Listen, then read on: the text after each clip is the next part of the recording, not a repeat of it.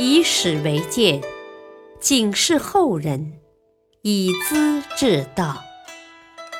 品读《资治通鉴》，启迪心智。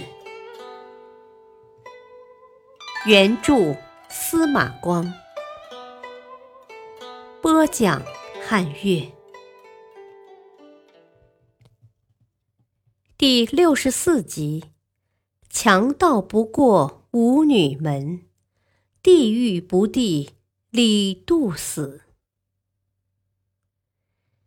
梁冀死后，汉桓帝并没有利用有利的形势把国事办好，相反。他首先考虑的是如何酬劳那些帮助自己打倒梁冀的太监头子。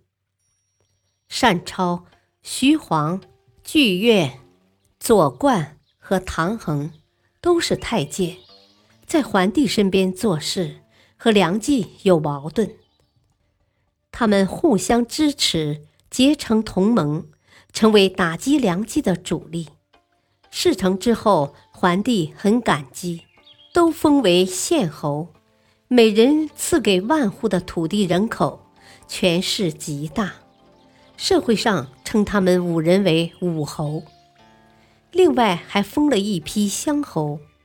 自此之后，东汉朝廷的权力又从外戚转到官宦手中来了。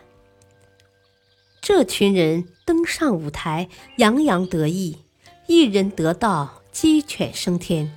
亲戚朋友当了官，在地方上为非作歹，闹得乌烟瘴气。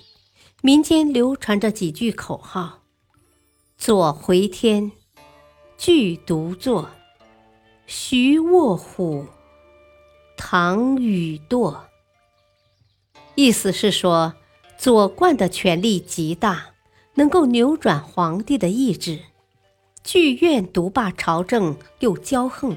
又狂妄，徐晃像一头躺着的老虎，唐衡的势力渗透全国，流毒天下，好比下雨。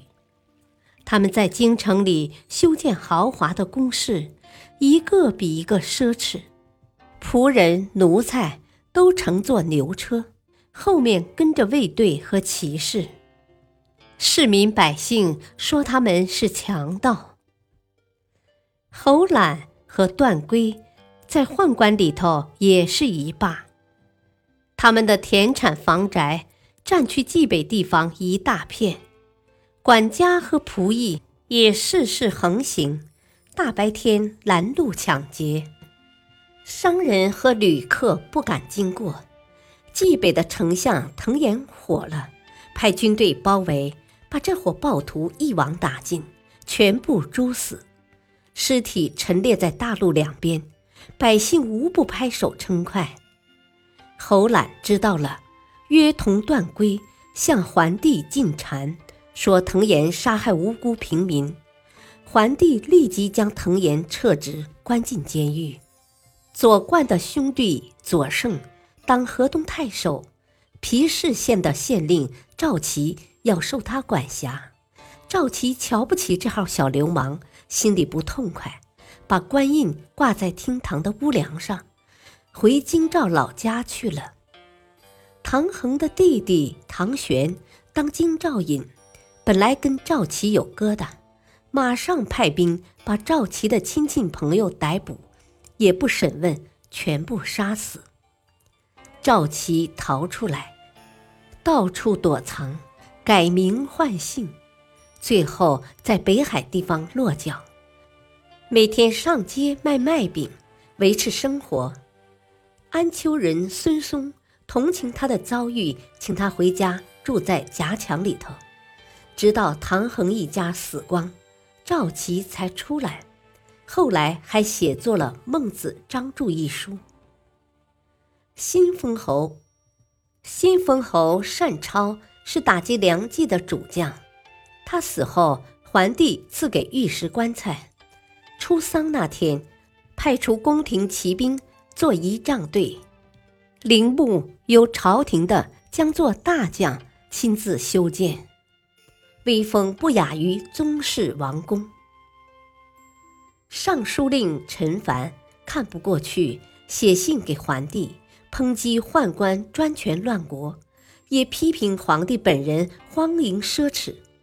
信里提出，无功的人授给爵禄，没成绩的人给予奖赏，叫做是非颠倒。后宫女子六千多人，吃的珍馐美味，穿的丝绸绫罗，多少浪费呀！俗话说。强盗不过五女门，一户人家有五个女儿，家里会变穷，连强盗也不上门的。如今后宫的女儿这样多，国家难道不会穷吗？桓帝总算听进去了，为装样子，挑出五百多名宫女放回老家。桓帝认为自己很不错，一天。他问侍中元元：“我这个皇帝当得怎样？”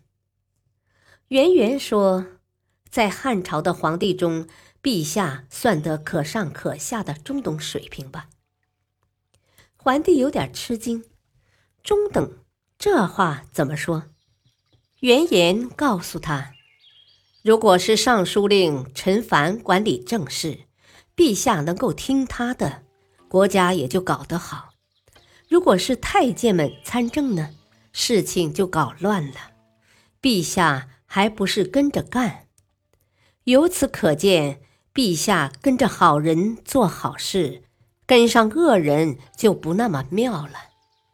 不是可上可下的中等水平，又是什么呢？桓帝当时很感动，称赞道：“当初朱云在殿上。”折断栏杆提意见，如今侍中当面指出我的过失，同样了不起，我很感谢。立刻把原言提升为大红炉。不过原言对提升的兴趣不大，只爱提反面问题。日子久了，皇帝的耳根子变得麻木，并不看重他。原言也就借生病为由告退回家了。武侯专横跋扈，一批正直的官吏便起来抗争。白马县令李云公然贴出布告，说：“天子命令宦官动手诛杀良妓，好比家主呼唤奴婢去办事，难道还要记功封侯吗？完全不必。”如今竟出现了什么五侯六侯，简直贻笑大方。高祖在地下有灵，会愤怒的指着鼻子骂人的。边塞的将士们要是听到了，恐怕也会起哄不干。孔子说过：“帝者，帝也。帝就是审查是非，辨白曲直，分清善恶。”皇帝起码应该有这点本事嘛？现在怎样？颠之倒之，真的可以叫做地狱不地了。桓帝看到布告，又羞又怒，下令逮捕李云，关进北市狱。朝中大臣上书求情，有的还为李云辩解。桓帝不分曲直，一律问罪贬官。弘农郡吏杜仲对这种情况很担心，主动上书表示要跟李云同生同死，态度十分强硬，当然也被关起来了。中常侍管霸看不过去，向桓帝求情：李云只是乡下的一个书呆子，杜仲也是郡里的小职员，都不懂事，既愚蠢又狂妄。哪里值得计较？不如放了他们，让社会上去批评抨击，不是好得多吗？桓帝心胸狭隘，受不住臣民的指责，面子上下不来台，厉声嚷了起来：“地狱不地是什么话？说我不分是非呀？你倒说得轻巧，为这种人讨情。杜仲不是要和李云死在一起吗？”我成全他们，当即吩咐小太监把管霸轰走了。几天后，李云和杜仲同时屈死狱中。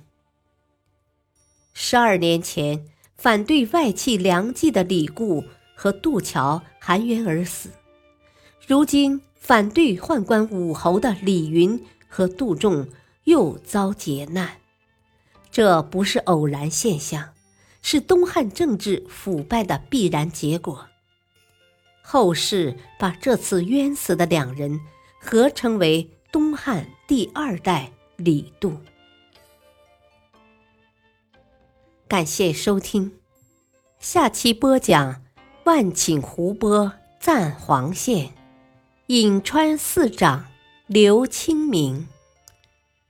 敬请收听，再会。